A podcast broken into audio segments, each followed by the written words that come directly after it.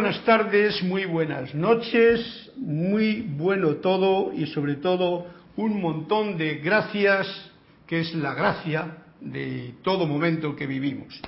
En esta clase de los martes desde la sede de Serapis Bay, la voz del yo soy.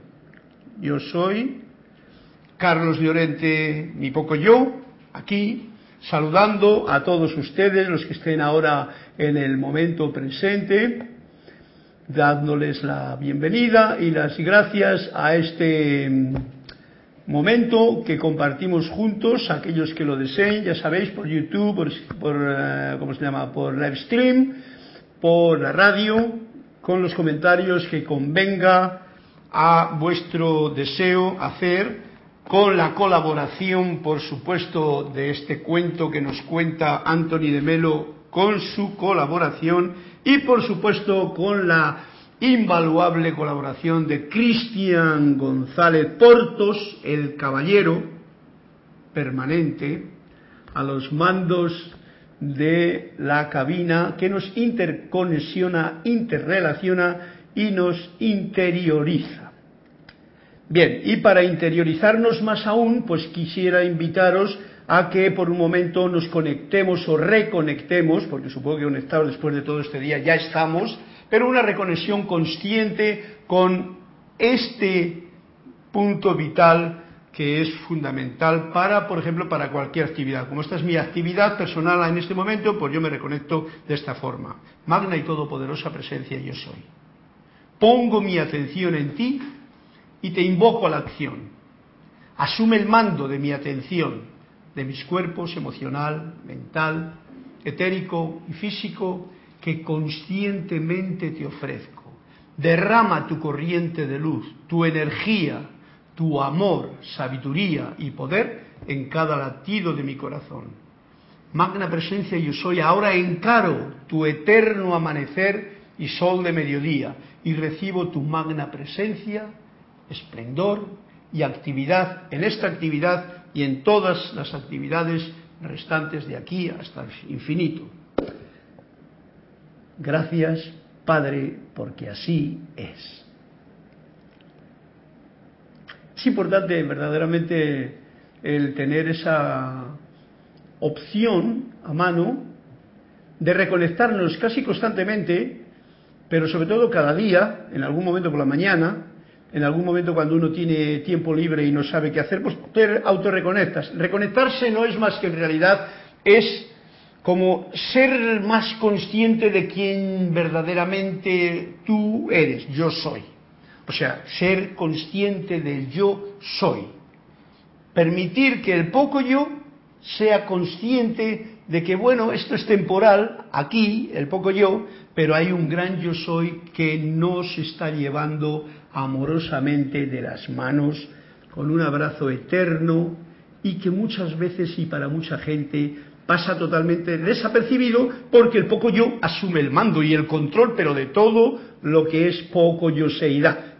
Y claro, ahí viene el punto fundamental de conscientemente conectarte con gozo, con alegría, con amistad, con tu esa parte verdaderamente que uno es y que no la puede definir, porque el poco yo no sabe nada del gran yo soy. El poco yo es simplemente un, como diríamos en el tiempo de, los, de las películas de, de Shakespeare un usurpador. Pero un usurpador gracioso, vamos a permitirle el lujo de... Porque este es un juego, el juego de la vida.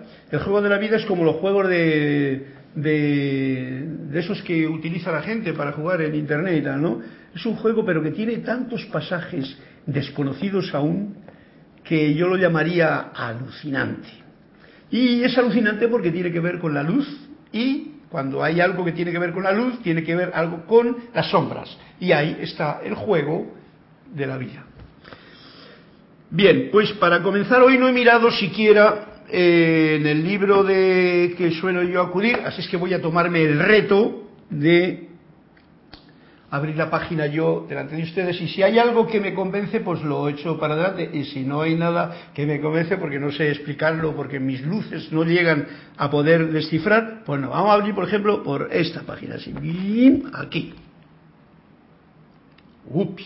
Y me sale un capítulo que dice, desafío a lo externo. Este es el amado Maestro Ascendido Saint Germain, que estamos en su cumpleaños, edad dorada de Saint Germain, siempre es, cada día es cumpleaños de él, porque nos ha traído a los estudiosos, a los filósofos, a los amigos de conocer más a través de los libros, que es una forma de conocer. Hay otras. Por ejemplo, sentir y observar la naturaleza. Muy sencillo, tan sencillo que nos puede pasar desapercibido.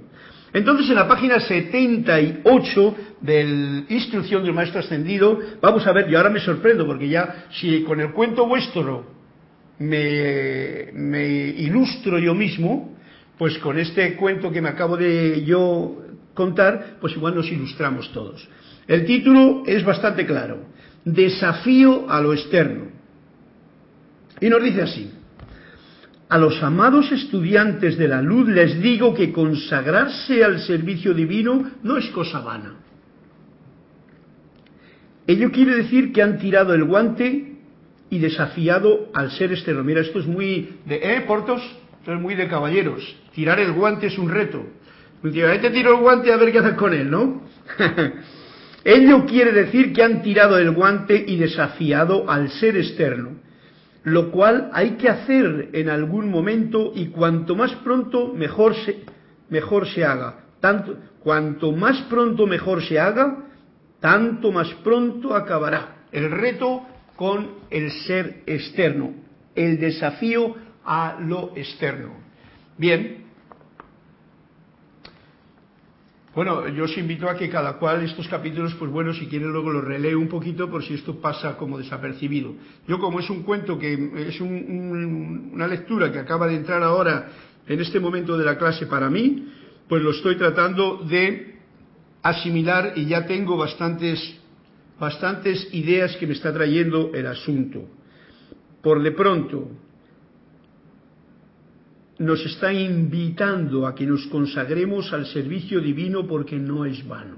El servicio divino es esto que consagrarse es hacerse uno con lo sagrado, consagrarse, sagrado. Y sagrado, que conste que no es la misa de los domingos, ni el ceremonial de los miércoles, ni el templo de allá, ni el de allá, ni el eterno. No, no, no.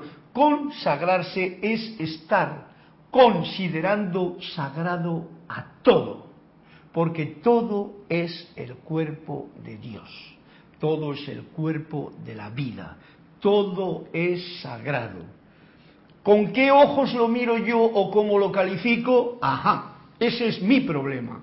Porque si yo califico algo como sagrado, una casulla, un cáliz, un no sé qué, una cruz, y algo lo considero como, bueno, mira qué vulgar, una flauta, pues bueno, yo soy el que estoy creyendo y a la vez estoy creando eso en mí. Si yo creo que todo es sagrado, así es para mí.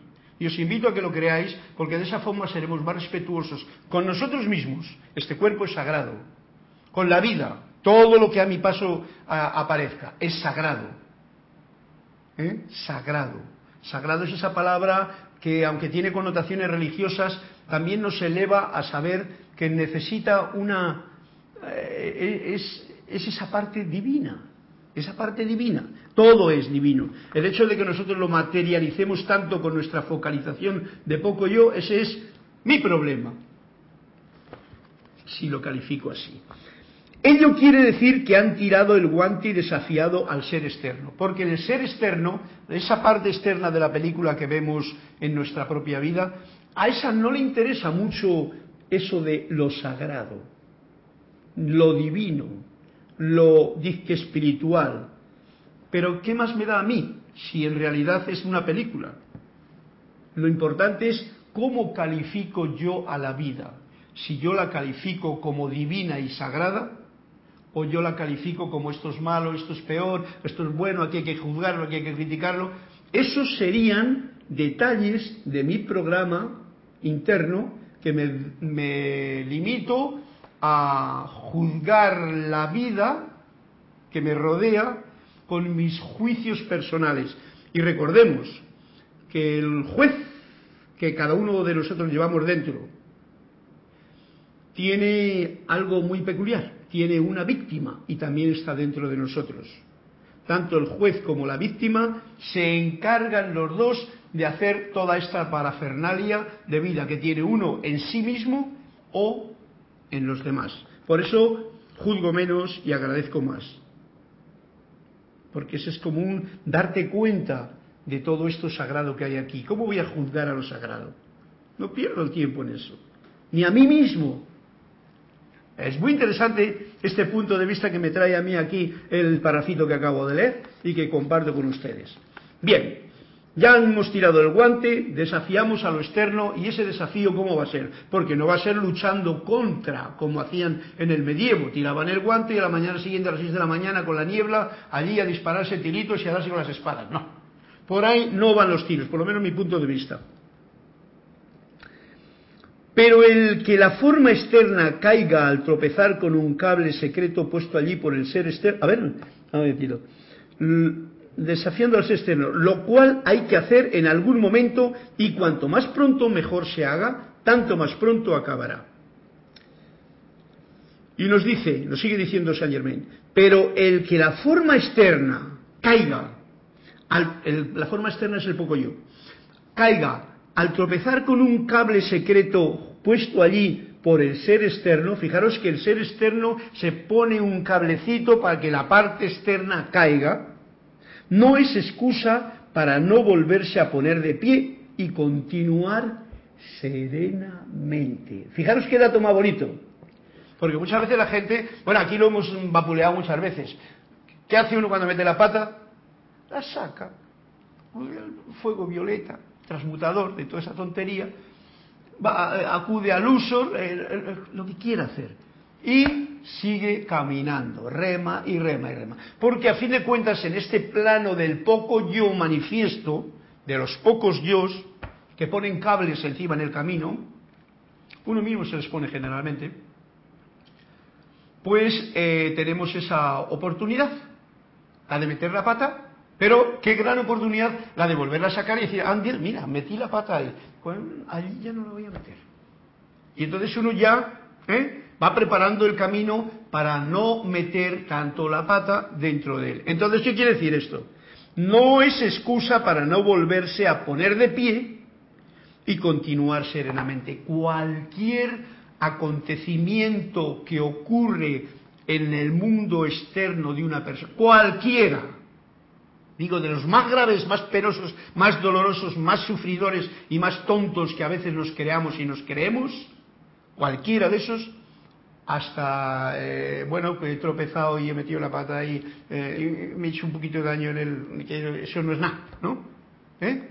Porque hay tropezones físicos, pero también hay tropezones morales, emocionales, más que morales el sentimiento herido. Wow, ahí ya eh, otro día trabajaremos en clase porque eso de los sentimientos heridos, todos tenemos un gran saco detrás y por mucha lectura que hagamos de libros, si no trabajamos en esas partes y las comprendemos por qué nos vienen, pues a veces vamos a estar toda la existencia embarrados en ese pantano de la ignorancia, a pesar de lo listos que nos podamos creer, porque hemos leído o sabemos o tal.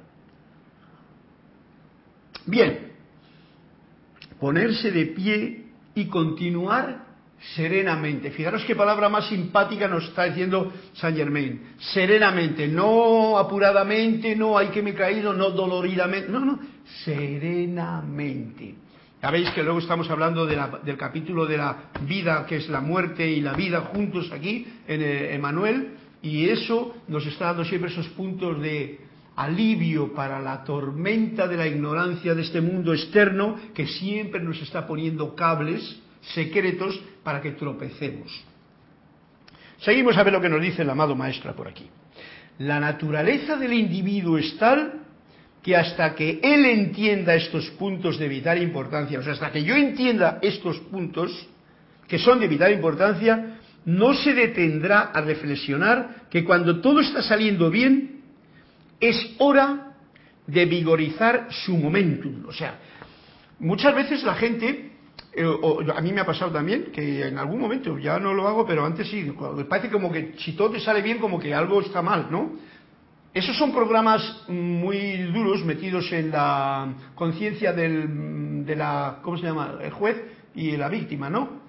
La víctima, la víctima. Cuando uno se hace la víctima, pues se cree que es culpable, que es todo el asunto, y eso viene desde mucho, desde la infancia, desde que perdemos la inocencia como niños, y la perdemos porque se nos van metiendo programas falsos en, la parte emocional y mental y física.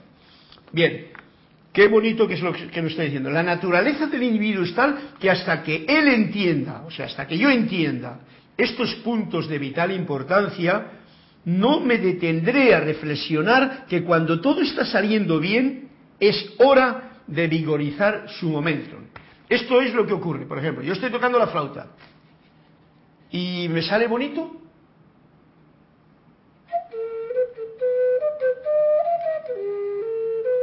pues el poco yo se regodea y ¡ay, mira qué bonito que está! Y ya la, ya la ha liado.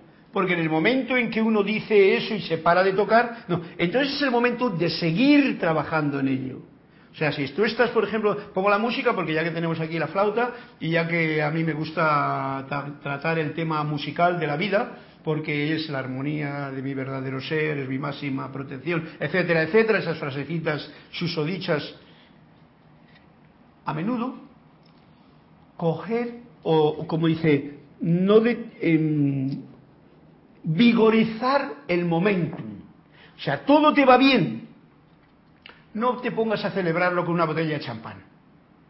Porque probablemente vas a meter la pata en esa trampa que te pone el mundo externo. ¿Te das cuenta? Lo que quiero decir. Yo me estoy hablando, estoy hablando de ti, pero me estoy hablando a mí porque yo soy tú.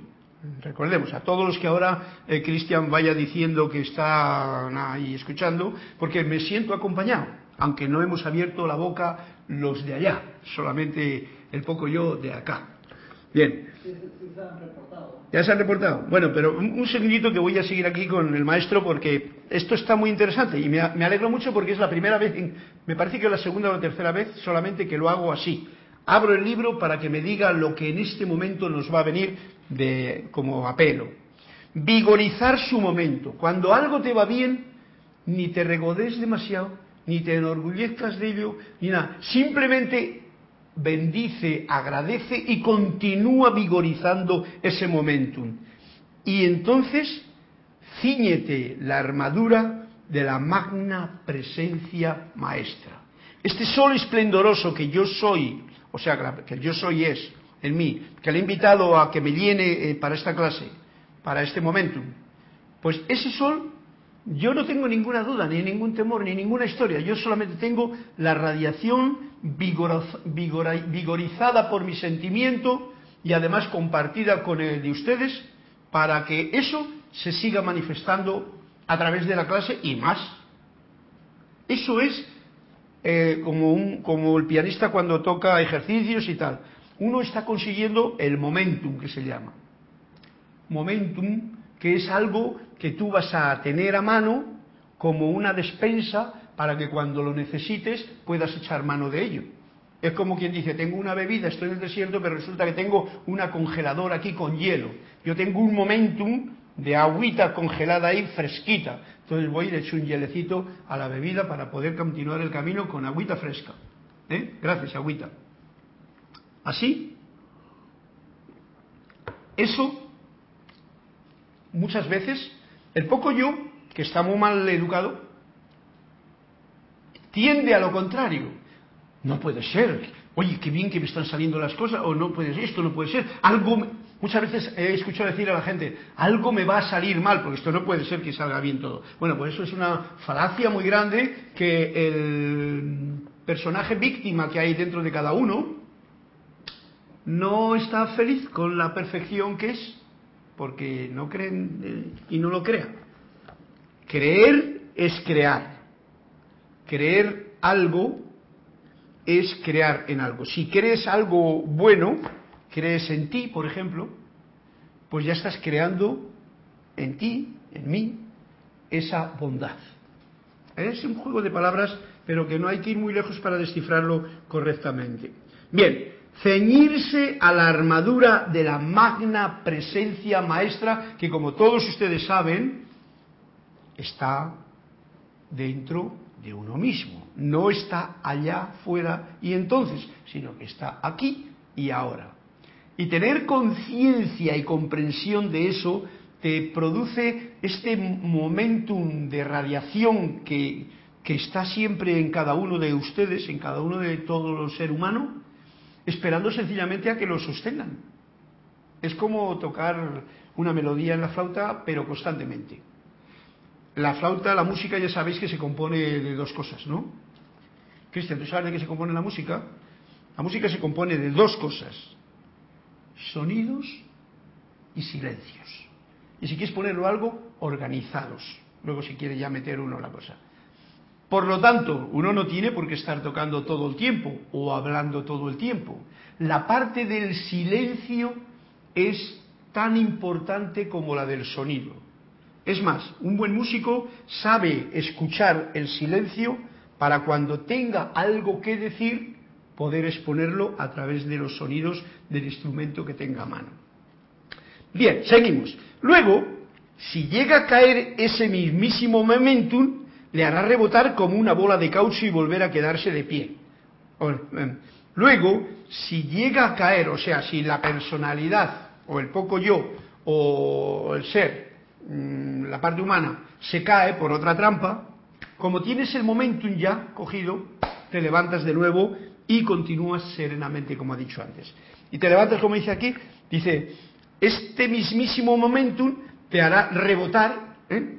Como una bola de caucho, o sea, de goma, y volver otra vez a quedarte de pie, asumiendo rápida y poderosamente el comando de la situación. Cualquier situación puedes tener una caída, puedes tener un olvido, puedes tener una metedura de pata, pero el momentum que uno va teniendo, esto es lo bueno que tiene, por ejemplo, el haberse, y esto es lo que os invito a todos, porque el hecho de, al tener tanta programación negativa en nuestro, en nuestro, en nuestra mente, y tanta, como decía yo, tanta, el virus este que tenemos aquí en la mente, porque la mente es fantástica, la mente humana es una herramienta fantástica, no, no os equivoquéis, yo nunca he peyorizado el intelecto, la mente, todo esto es fenómeno, pero tiene un problema, como los Windows o como los, los ordenadores, que tiene un virus, que tiene una cosa ahí metida, y ese es el que nos hace patear. Ese es un virus que es el sueño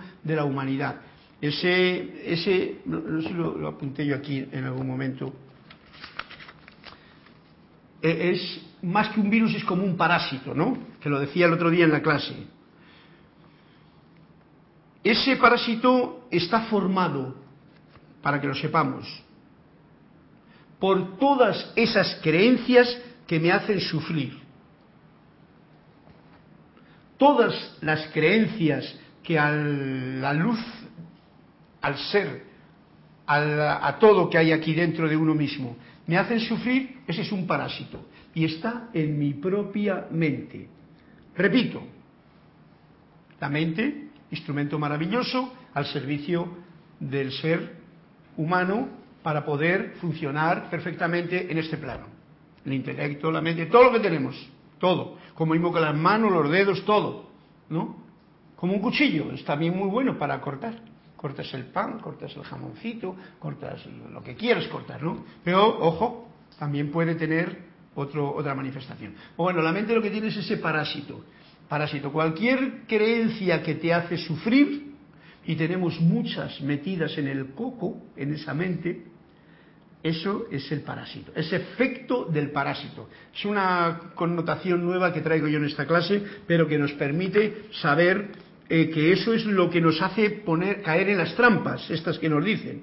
Pero si hemos cogido este momentum con alegría y está vigorizado este momentum porque sabemos que la vida es el bien, que la verdad es el bien, que Dios es el bien, que todo es bien, todo es alegría, todo es entusiasmo, todo es júbilo. Que no lo vemos porque el mundo externo no nos lo enseña o no nos lo muestra más que así como, bueno, tienes que pagar un montón de ello por, por ese bien. Por ejemplo, mira que Lamborghini más bonito, qué bello, qué bueno, pero cuesta un ojo la cara.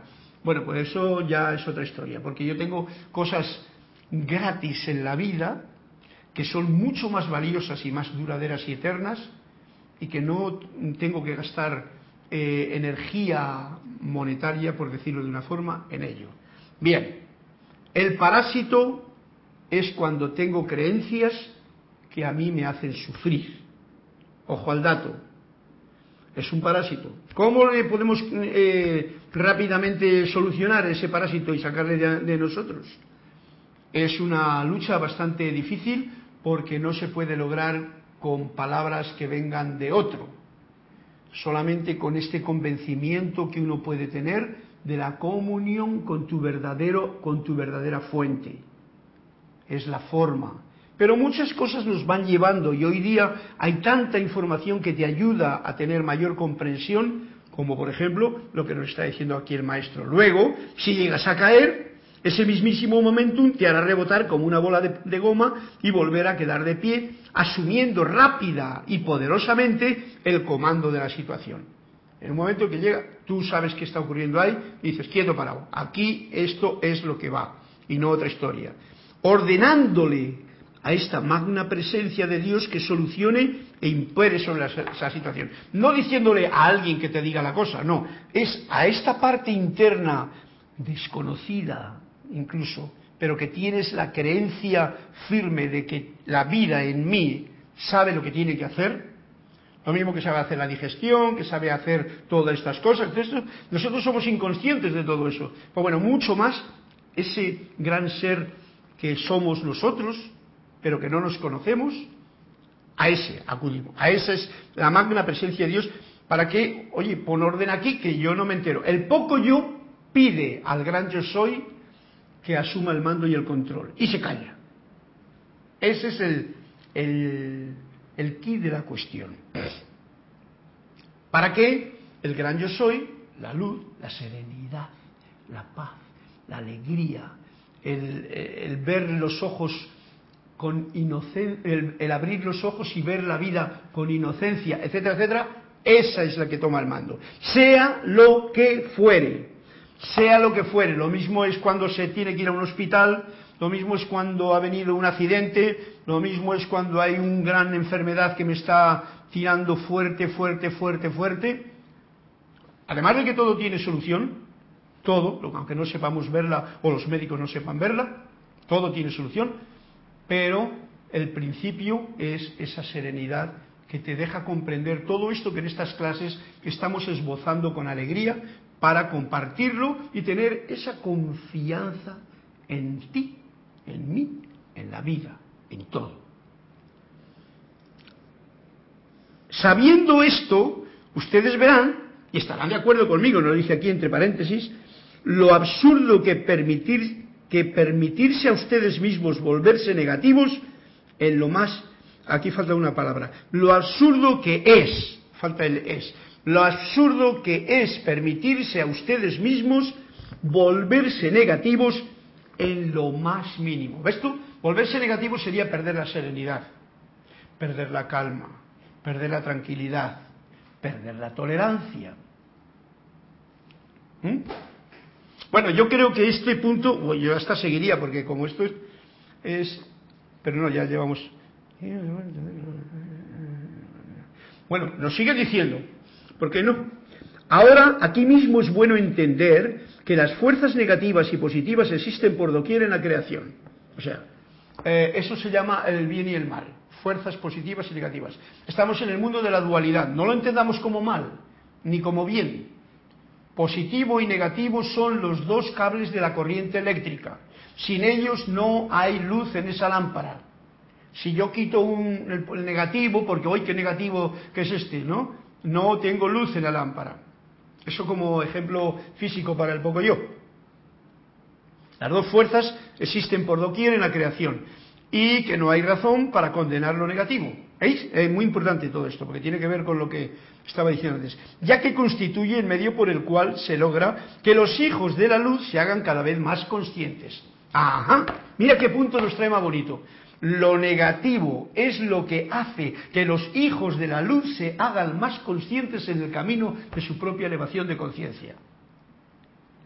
Por eso, eso de, no, no, yo solo quiero la luz, a mí lo bueno, a mí no me... Eh, te estás escapando del prun, del momentum que te está trayendo ese enriquecimiento que es todo eso que son las otras, la otra parte, la parte, digamos, del negativo. Son, constituyen el medio por el cual se logra que los hijos de la luz se hagan cada vez más conscientes de su propia fuerza positiva y conquistadora. Yo llamaría esto creativa, creadora. Ceder ante la fuerza negativa es enredarse cada vez más en ella. Es como el que va a por una flor que ha visto allá, pero se da cuenta que cuando se va metiendo en ella resulta que hay un zarzal, un zarzal, y para coger esa flor, pues se ha metido en la zarza. Y uno se enzarza en la zarza. ¿eh? Y entonces no llega a la flor, cede. Y entonces se ve que las zarzas le van a pinchar por todos lados y entonces ya no. Zarza es espinoso, algo espinoso, ¿no? Se comprende aquí, ¿no? Zarza. Cender ante la fuerza negativa es enredarse cada vez más en ella, pero reconocer instantáneamente la presencia de cualquier pensamiento o sentimiento negativo no es más que hacer que uno se vuelva hacia el propio polo positivo y descansar allí. Vuelve otra vez la misma palabra que me gusta hoy porque me pone la carne gallina, serenamente. No queriendo comerse el mundo, salvar el mundo o hacer serenamente. Una palabra muy equilibrada.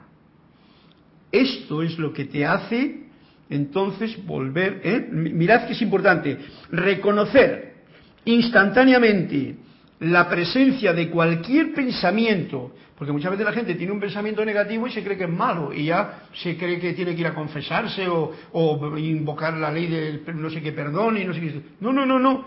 Reconoce ese pensamiento o sentimiento negativo y eso es hacer que te vuelvas hacia el propio polo positivo y descanses allí serenamente. Ojo al dato, esta es una lección que hay que entenderla correctamente. Creo que por ahí también, incluso un maestro ascendido. Mm. Sí, sí, creo que por ahí en otra parte dice algo así como que la experiencia es una buena compañera porque uno puede decir, no quiero que me pase nada, pues es una buena compañera, ¿por qué? Porque te da la oportunidad de que salga el carácter divino. Si no nos pasara nada, no tendríamos la oportunidad de invocar a la acción y que se manifestara a la perfección, ¿no? Mira, Cristian, me alegra que traigas esta colación porque en realidad debemos de darnos cuenta de lo siguiente. Una vida sin experiencias, yo diría que es una vida muerta. La vida se compone de experiencias y cuantas más tengas en tu vida, mejor. No vas a ir a la búsqueda de experiencias como un loco. Las experiencias te vienen a cada paso. Cada día te traen las tuyas, pero no cedas o no tengas ese estimorato para acudir a esas experiencias, porque entonces estás perdiendo lo que decía Cristian, la oportunidad de tu crecimiento. Y está todo muy relacionado, muy equilibrado, muy balanceado y recordémoslo siempre, para continuar en ese polo de conciencia creciente serenamente. Bien, pues bueno, con este detalle, gracias maestro, esto ha sido un punto, ves tú, así es como debe ser. Hay dos cuentos ya que ¿Cuentos y cuántos hay? ¿Cuántos puedo pasar eh, los hermanos que reportaron sintonía? ¿Eh? Sí, Raúl Nieblas de Cabo México. Gracias a México. Flor Narciso de Cabo Rojo, Puerto Rico. Juan Plazas de Cabo de Bogotá. Colombia. Ya le iba a mandar por un cabo también. De Bogotá. Eh, Oscar Hernán Acuña desde Cusco, Perú. Ah. Inés Melo desde Montevideo, Uruguay. María Mireya Pulido desde Tampico, México. Lourdes Narciso desde Carúpano, Venezuela. Rosaura Vergara desde Panamá. Yeli Leuvia desde Tacna, Perú. Y hasta ahora pidieron dos. Tacna, Perú. Perú. Allí al lado de Paracas. ¡Uy, qué bonito! Estuve a punto de ir. Voy a por allá. Está bonito eso. Flor pidió la página 45. Página 45 de Flor. y Juan Carlos pidió la 222. La página 45 para Flor y la 200. 222. 222. Pues muy buen momento para sumarnos a el cuento que nos vais a contar ahora. Uy, qué cortito, el de Juan Carlos. Y así hacemos este como bridge, como este puentecito entre las palabras del maestro Saint Germain y las palabras del maestro Emmanuel. Y, por supuesto, con las palabras del maestro de aquí. Estamos rodeados de maestros, somos, somos nosotros somos ese mismo maestro, recordémoslo. En el nivel del gran yo soy, somos uno. En el nivel del poco yo estamos aquí jugando. Y nos dice así el maestro del cuento de Flor. El maestro era cualquier cosa menos ampuloso. Ampuloso es ese que... ¿eh? No, cualquier cosa menos eso. Siempre que hablaba provocaba enormes y alegres carcajadas para consternación de quienes se tomaban demasiado en serio la espiritualidad y también a sí mismos. ha hecho un, dibujo muy claro de lo que es la situación de un verdadero maestro. Y así es como cada uno de nosotros, que hay un maestro dentro de cada uno, en realidad hemos de actuar y experimentar, como decía ahora hace un momento Cristian. Bien, al observarlo un visitante comentó decepcionado, este hombre es un payaso. Nada de eso, le replicó un discípulo. No ha comprendido usted ni palabra. Un payaso hace que te rías de él. Un maestro hace que te rías de ti mismo. ¿Te das cuenta? Un payaso es un entretenedor de gente que no tiene nada que ver para que tú te rías de sus tonterías, de su nariz, de sus payasadas. Pero el maestro, con su alegría indescriptible y no su cara de, como decía el, cuento el otro día, no me acuerdo cómo decía, esa solemnidad con la que se hablan cosas espirituales. Bueno, pues eh, eso no es lo que este maestro. El maestro hace que tú te rías de ti mismo, porque te lo hace con tanta gracia que te das cuenta sutilmente de que, oye, mira, mira, me está diciendo algo ¿eh? que, que, yo cogeo de vez en cuando de ese pie también. ¿eh? Y entonces uno, como todo está dentro de la gracia, la gracia es esa gracia del Espíritu, la gracia divina, graciosa, divertida, alegre, pues te hace reírte y verlo con estos ojos que debemos de ver la vida, como un juego, no como una competitividad, como algo que hay que ganar o perder, que no va la vida en ello, que tal y igual, y que luego armemos, armamos un gran desastre alrededor. Gracias, Flor. Este cuento es bien fácil de entender, bien bonito y, ojo al dato, pongámosle en la práctica. Porque poner en la práctica quiere decir esto, primero, no ser demasiado ampuloso con la forma y pretensiones, no tomarse demasiado en serio ninguna cosa de esas espirituales que te ponen una una cara muy espiritual y tal, ¿eh? no, no va por ahí la cosa, yo os lo digo, no va por ahí la cosa. Y entonces, dime. Oscar Hernán Acuña dice, aquí en Perú diríamos con cara de lápida. Con cara de lápida, otro, mira, en México dicen con cara de arpa, yo digo arpa desafinada y otro con cara de inquisidor. Gracias. ¿Cómo se llama este del Perú? Oscar Hernán Acuña. Oscar desde Cuzco. Sí, cara de lápida. Bien, vamos a, gracias Oscar, gracias a todos, eh, no os he dado las gracias porque ya os considero que estamos aquí como de un, en tú, un tú a tú en la distancia. México, Venezuela, Uruguay, Perú, los dos Perú, la parte de Cuzco, la parte de, de Paracas y del asunto, Tacna, eh, Tacna. Los dibujos esos de allí de Tacna, ¿sabes? Están allí, muy bonito. Hay que verlo en avión. También a México, por supuesto, a Dallas, a todos los sitios, un fuerte abrazo cariñoso para todos nosotros. Y por supuesto a Colombia, con este cuento que nos cuenta Juan Carlos. ¿Cuánto tiempo me llevará a resolver mi problema? Pregunta. Y la respuesta del maestro, por supuesto, dice, ni un minuto más de lo que tardes en comprenderlo. Eso respondió el maestro.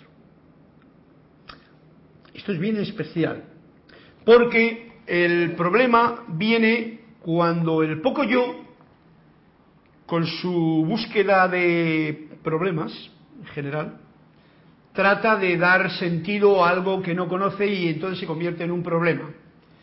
Cuando por medio de la, de la intuición y de otras, todo ese, ese como diría yo, esa, esa biblioteca enriquecedora que tiene nuestro propio intelecto, nuestro propio ser, nuestro propio gran yo soy, si a él acudes, y todo lo que conforma mi ser en su totalidad, se pone en acción y te permite comprender, se acabó el problema.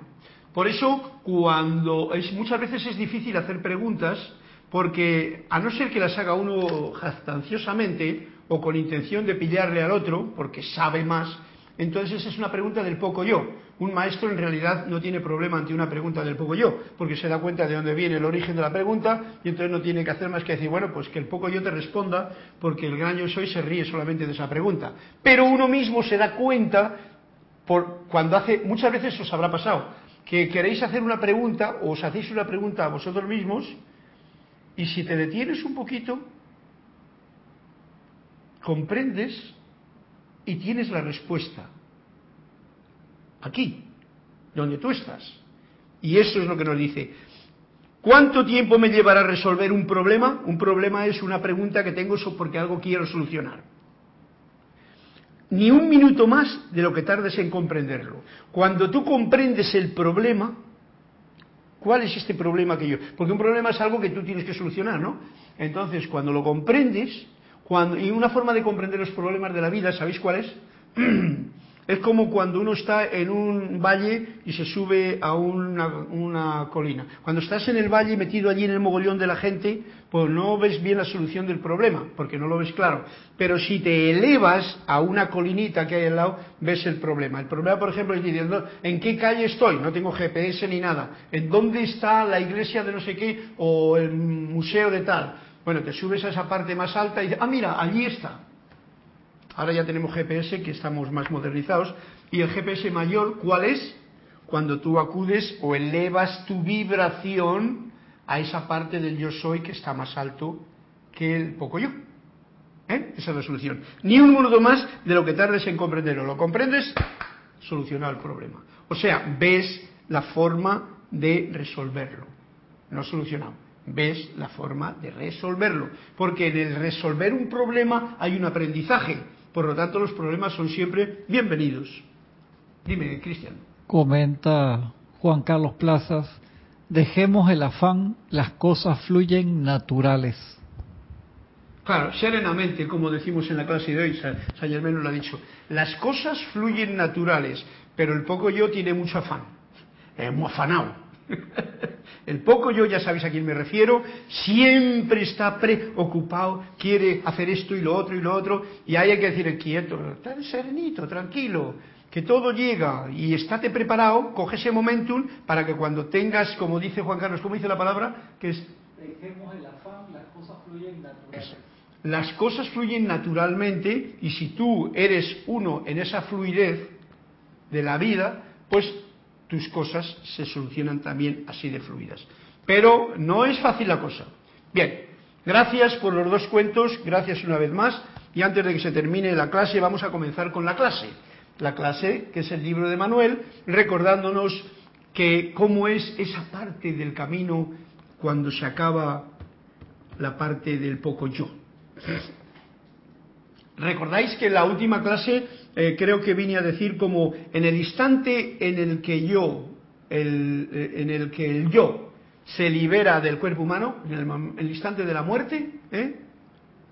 encuentra luz, encuentra paz, encuentra libertad, encuentra su hogar. Bien, esto es una cuestión que un maestro puede permitirse el lujo de decírnoslo yo, como no he, en esta encarnación todavía no he ido para allá del todo, lo único que sé es que siento que todo esto eh, vibra bien con lo que yo siento, con lo que yo he experimentado y con lo que yo eh, puedo cantarles a ustedes esta melodía. No otras cosas, no infiernos, no tremendo no sé qué, no, fijaros, me, me arriesgo más, no ninguna de las cosas que nos han dicho en la época cristiana ni en ningún libro ni teoría de ninguna clase en el que nos han dicho algo que es una creencia que te hace sufrir. No creo en nada de eso. Ni purgatorios, ni limbos, ni infiernos de ninguna clase. Ya sabéis que el infierno le podemos tener aquí o el cielo le podemos tener aquí si yo le creo. La condición es esa. Si pudiera demostrarles en forma tangible, esto es que esto no es tangible y no se puede demostrar fácilmente, nos dice el maestro, el círculo que es la conciencia del mundo de ustedes, o sea, la conciencia mía, la de ustedes, es como un círculo, ¿no?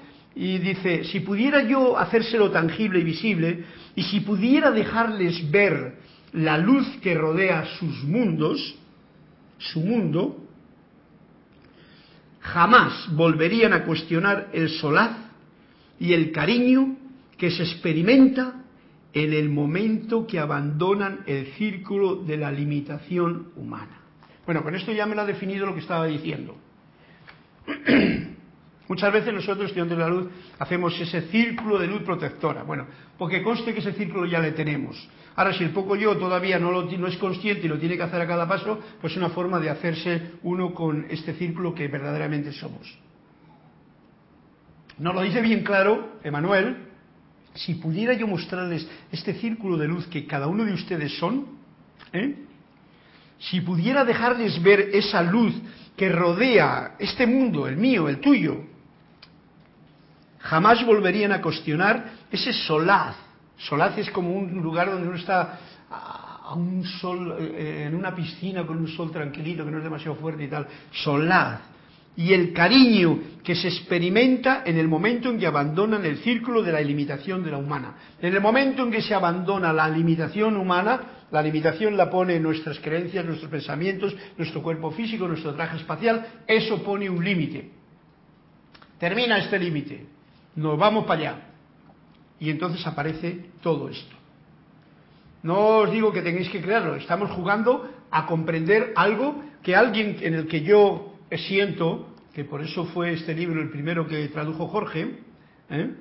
y que tiene unos puntos bien, bien, bien sutiles para comprender, porque te dan esa, esa, esa alegría de vivir cada paso que das y no te, no te arruinan cada momento con alguna culpabilidad, etcétera, etcétera. Sigue diciendo, se les permite descansar sentarse calladamente y solearse en la conciencia del yo continuo y eterno. Esto es una de las cosas que ocurren cuando desencarnamos. Hay un permiso y entonces descansa uno, porque había una lucha ahí antes, no solamente la vida, que la consideramos como tal, sentarse calladamente, o sea, a que tengamos en cuenta que no mucho chacharay, y asolearse en la conciencia, comprender ser consciente del yo continuo y eterno. El yo continuo está hablando este de gran yo soy, que no tenemos ni idea de cómo va y que mejor que no la tengamos porque si la tenemos va a ser falsa o equivocada. Es mucho más allá de cualquier idea que pueda tener el poco yo. Mucho más allá. Tan allá, tan allá, que es mejor no, no, no ponerlo tan allá. Los que están listos se encontrarán instantáneamente, los que están listos, quiere decir, los que ya han hecho, digamos que un viaje en el que han descansado, han muerto en paz, han eh, terminado con todas sus cositas más o menos terminadas, porque no termina uno todos los deseos que ha podido querer construir en su propia vida, pues esos, los que están listos, se encontrarán instantáneamente con sus maestros y viejos amigos a quienes aman, a fin de celebrar una reunión de lo más alegre. Sí, exactamente como lo harían los humanos. ¿Ves? Ese periodo, estamos hablando justamente del periodo después. Y nos está dando un punto simplemente para que tengamos esa confianza, para que podamos tener ese sentimiento de confianza del paso de esta vida a lo siguiente. No ese miedo con el que mete la gente, que ni el virus, que si el coronavirus, que si la leche que lo han dado, que parecen bobos todo el mundo en la ignorancia, metido. Esas son las trampas que hablamos al principio que decía San Germain. Son cuerdas que te ponen para que tú caigas y que pierdas la fe en ti, no la fe, sino la felicidad que tú eres. Sí, exactamente como lo harías como los humanos, Los maestros, nosotros estamos aquí ahora mismo, que yo hablo con el, maestro San Germán, parece como que estamos cenando juntos todos los días. Bueno, pues yo aquí tengo un detalle que me ha dado hoy que le comparto. Pues, pues bueno, pues igual. Mejor todavía porque es así. Es, es la manifestación del amor. No olviden que ustedes han formado a su alrededor algo que no les resulta ajeno a su conciencia. O sea, todo lo que hemos formado, por ejemplo, estudiantes de la luz, como todos vosotros que estáis deseosos de ser cada día más conscientes de ser vosotros mismos. El verdadero yo soy. ¿Mm? Yo, vosotros, ustedes. Han estado y estamos trabajando en querer eso. ¿De la qué forma? La forma que nos ha caído en la mano, que nosotros hemos sentido que vibra con nosotros. Yo, desde que conocí Misterios de Velados, pues viviré con esto y dije, ajá, aquí hay mucha tela. Luego, toda la tela, ya sabes tú que un sastre para hacer un traje corta, porque hay mucha tela que cortar, porque no me sirve, pero hay otra tela que es la que va a hacer el traje o la ropa que yo quiero llevar. Entonces, este es el material que estamos trabajando nosotros, estudiantes de la luz. Otra gente tiene otra tela Recuerden, no nos creamos que nosotros somos los, únicos que andamos en el telar, porque entonces pobre del mundo, ¿cómo sería? No olviden que ustedes han formado a su alrededor algo que no les resulta ajeno a su conciencia, ya que la conciencia debe crearse a sí misma. O sea, yo no creo tu conciencia. Yo puedo crear y ampliar más la comprensión, como decía el del problema, de mi propia conciencia y hacerla cada día más esponjosa y que, y que asuma más del agua del propio océano de la vida. Yo, nadie más. Tened la certeza, si uno no trabaja en sí mismo, nadie va a trabajar más que para ponerte zancadillas, para ver si aprendes. Al encontrarse en su propia seidad comenzarán a reconocerse a sí mismos sin su propio cuerpo físico. Hoy nos está llevando como allí al otro lado para darnos este punto de confianza, Manuel. Mirad lo que dice. Al encontrarse en su propia seidad, o sea, cuando uno se encuentra así, entonces ya comprende y te encuentras con tu propia conciencia y ves, esto es una imaginación mía, no os queréis nada, ¿eh? entonces, sencillamente, tú estás con tu seidad y eso admite la totalidad y la nada, porque no podemos definirlo con el poco yo, que conste que es el poco yo el que está hablando. Al encontrarse en su propia seidad, comenzarán a reconocerse a sí mismos sin su cuerpo físico. O sea que llegará un momento en que esta conciencia de cuerpo físico que todavía tenemos cuando desencarnamos, porque está como todavía metido aquí en mis comprensiones, pues entonces ya empieza a reconocerme, ajá, si ya no soy un cuerpo físico, ¿os acordáis de la película de la vida, no sé qué, que uno ya podía flotar y tal, y cuando de golpe se, se daba cuenta de que tenía un cuerpo físico, pues se hundía. Dice, pero flota, hombre, porque todavía tenía conciencia de lo humano y no tenía conciencia de la flotabilidad de lo etérico y de lo divino. Puede darse también, nos sigue diciendo, un tiempo para sanar, muy importante, porque como estamos en una especie de este planeta Tierra, tal y como lo hemos convertido, con tanto juez y con tanto verdugo y con tanto culpable y con tanta víctima, se ha convertido como en un hospital, en un gran hospital. Y ahora por eso lo tenemos tan grande que toda la gente está loca por ir al hospital y por tomar medicinas y por todo rollo. Bien, ¿qué quiere decir eso? Que tenemos que sanarnos de mucho. No solo físicamente, sino como he dicho antes, de todas las heridas que de la infancia nos llegan cuando nos hicieron perder la inocencia y entonces comprendimos más del bien y del mal que del verdadero yo soy inocente y del amor que uno es. Perdimos ese punto y entramos en la duda, el temor, el bien, el mal y toda la parafernalia de cosas que siguen hasta en adelante. Para darse también un tiempo para sanar. Y créanme, Muchos caen en un sueño profundo. No, está está definiendo algunas cositas para que las imaginemos. Un sueño profundo que te quedas ahí. Entonces se despiertan suavemente cuando pueden sentir ya la seguridad y el amor que los rodea. Es como un momento en que uno está ahí así como adormecido. Este es un cuento que nos está contando él. Yo no os digo que lo creáis ni nada, porque eso cada cual va a tener el suyo y no hace falta creernos nada de lo que nos dicen los demás. Otros se apresurarán alegremente hacia una nueva existencia. ¿eh? Uno que ha estado ahí ya se siente sano y puede decir, hoy yo voy a ir para allá porque dejé tanto sin hacer, no sé qué, pum, pum, esta vez, esta vez lo hago. Y vuelve otra vez a caer en la parafernalia de lo que aquí le espera, o nos esperaba. La mayoría de los seres, me complace comunicar, dice Manuel, encuentran la transición instantáneamente placentera. Ojo al dato. La mayoría de los seres, me complace comunicarles, encuentra la transición, el paso de la muerte a la vida, vida, instantáneamente placentera. O sea, lo que nos decía otro, sales de una sala en que está abarratada de ruido, fumo y todo el rollo y terminas en un jardín donde hay una música agradable, etcétera, etcétera. Una idea. Para la mayoría de ustedes la muerte física es seguida de un periodo en el cual los miedos, las confusiones y las resistencias de la vida humana necesitan ser entendidas desde el punto de vista de la eternidad. O sea, todo esto no lo podemos comprender, todo lo que hay para allá, no lo podemos comprender con la visión tan limitada del poco yo. El poco yo no comprende nada, pero absolutamente nada, por mucho que se lo proponga, de lo que hay más allá. Poco yo es para trabajar aquí en el poco yo. Bien, ya no hay más cuentos ni nada, ¿no?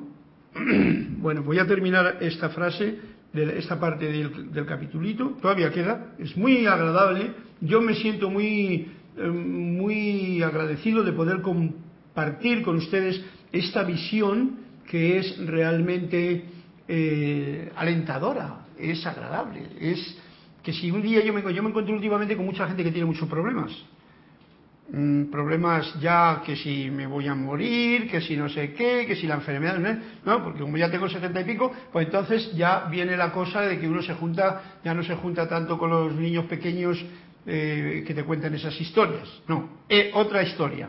Y entonces, ¿qué ocurre? Pues si a vosotros pasa lo mismo, que tú tienes con esto la confianza de poder expresar, primero uno tiene que asimilarlo, sentirlo, vivenciarlo, saber de lo que estás sintiendo y entonces no tener ni temor ni miedo a algo que no hay por qué tener temor ni miedo. Por eso Emanuel nos da esta alegría de comprensión de lo que se llama el paso de la parte material a la parte eh, eh, al otro plano. Habiendo exitosamente regresado al aire fresco otra vez, a la realidad primigenia, a la cual ustedes pertenecen por toda la eternidad, o sea, esa es la realidad que pertenecemos. No podemos hacernos una idea de cómo es. ¿eh? Eventualmente se encontrarán sintiéndose curiosos. Comenzarán a estirarse, así como quien. No, te estiras. Así como pasa después de una larga vacación o una dormidera muy grande. De repente sabrán requete bien que es hora de pararse, o sea, ponerse de pie y de ponerse en movimiento. Bueno, ¿qué hago yo? Es como has estado tú dormido un poquito ¿Qué ha pasado aquí? Pero ya está, vamos a ver. Nos está dando esa expectativa para que tengamos esa claridad de confianza en la vida. Y no en el más allá, sino en este, porque esto es un reflejo de aquello también que nos está contando aquí. Y dice, por lo general, sin duda en la mayoría de los casos, ocurre una renovación del interés por la vida humana. Ajá. O sea, claro, uno se acuerda de lo que aquí vivió y ahí está el origen de eso que llamamos la reencarnación, ya que dejaron atrás algunas cosas a medio hacer. Ojo al dato. Por eso es también tan importante en esta vida, eh, si empiezas algo, terminarlo. Y si no lo terminas bien, que lo has terminado mal, por lo menos cierra el círculo, con amor. Por ejemplo, yo lo he hecho con mi gente. Mi gente me refiero a las parejas que he tenido, que por lo que sea nos hemos separado y divorciado y tal. Pues bueno, yo he cerrado el círculo con todos, de forma consciente, mía y de ellos.